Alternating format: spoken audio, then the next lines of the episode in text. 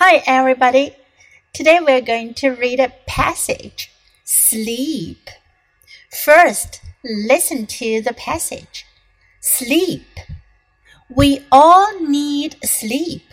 Sleep keeps us feeling good and it keeps the body healthy. How much sleep do you need? Children need 10 to 12 hours of sleep each night. As you get older, you need about 8 hours of sleep each night. Animals, such as cats, sleep about 20 hours a day. They take a lot of naps. Sleep helps our brains to think well. We can solve problems and we can be creative. If you didn't sleep, you would get very tired and very sick. Sleep helps our muscles and bones to repair themselves if they have been hurt. We can fight sickness if we get sleep. Make sure you get exercise at least three hours before bedtime.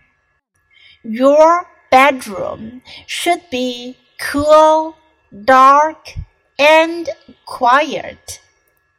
Have a good night. 这篇文章讲的是 sleep，睡觉、睡眠。We all need sleep，我们都需要睡眠。Sleep keeps us feeling good, and it keeps the body healthy.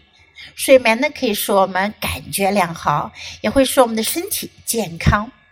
How much sleep do you need？你需要多少睡眠呢？在这一段当中呢，我们听到有很多个 e 这个发音，need、sleep、feel 这三个词当中都包含字母组合 e e，它的发音呢是长 e 音 e。Children need ten to twelve hours of sleep each night。孩子们呢是每天晚上需要十到十二个小时睡眠的。Do you get enough sleep？你每天晚上睡够了吗 ？As you get older, you need about eight hours of sleep each night。等你长大一些呢，你就需要每个晚上呢有八个小时的睡眠。Animals such as cats sleep about twenty hours a day。而动物们呢，比如像猫这样的动物，它每天要睡多久呢？twenty hours a day，二十个小时一天。About 表示大约左右。They take a lot of naps。猫是怎么睡的呢？它们是 take naps，小睡，经常的小睡，有很多次小睡的机会。Sleep helps our brains to think well。睡眠有助于我们大脑思考。We can solve problems and we can be creative。我们可以解决问题，也可以有创造力。 If you didn't sleep, you would get very tired and very sick. 如果你不睡觉的话呢，你就会变得很累，也会生病，病得很重，very sick。睡眠是非常有好处的。Sleep helps our muscles and bones to repair themselves if they have been hurt.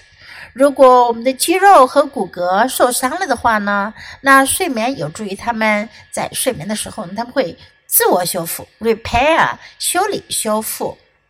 We can fight sickness if we get sleep。如果我们睡觉的话呢，那就可以与疾病抗争，fight sickness。Make sure you get exercise at least three hours before bedtime.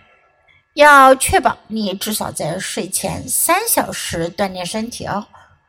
Your bedroom should be cool, dark and quiet。你的卧室呢，应该是凉爽的、黑暗的、安静的。Have a good night，晚安，睡个好觉。Have a good night，这是临睡前对别人说出的祝福语，表示晚安，睡个好觉。Okay, now let's read the passage together, sentence by sentence. Please repeat after me. Sleep. We all need sleep. Sleep keeps us feeling good and it keeps the body healthy. How much sleep do you need? Children need 10 to 12 hours of sleep each night. As you get older, you need about 8 hours of sleep each night. Animals, such as cats, sleep about 20 hours a day.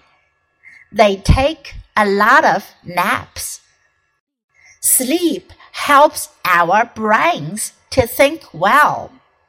We can solve problems and we can be creative. If you didn't sleep, you would get very tired.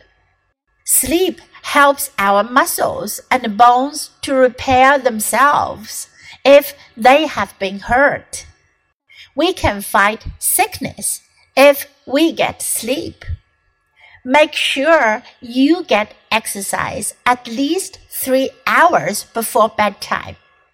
Your bedroom should be cool, dark, and quiet.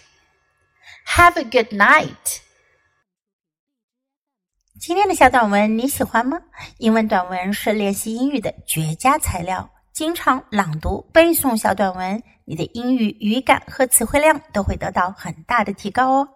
关注 U 英语公众号，可以看到短文的内容和译文。Thanks for listening。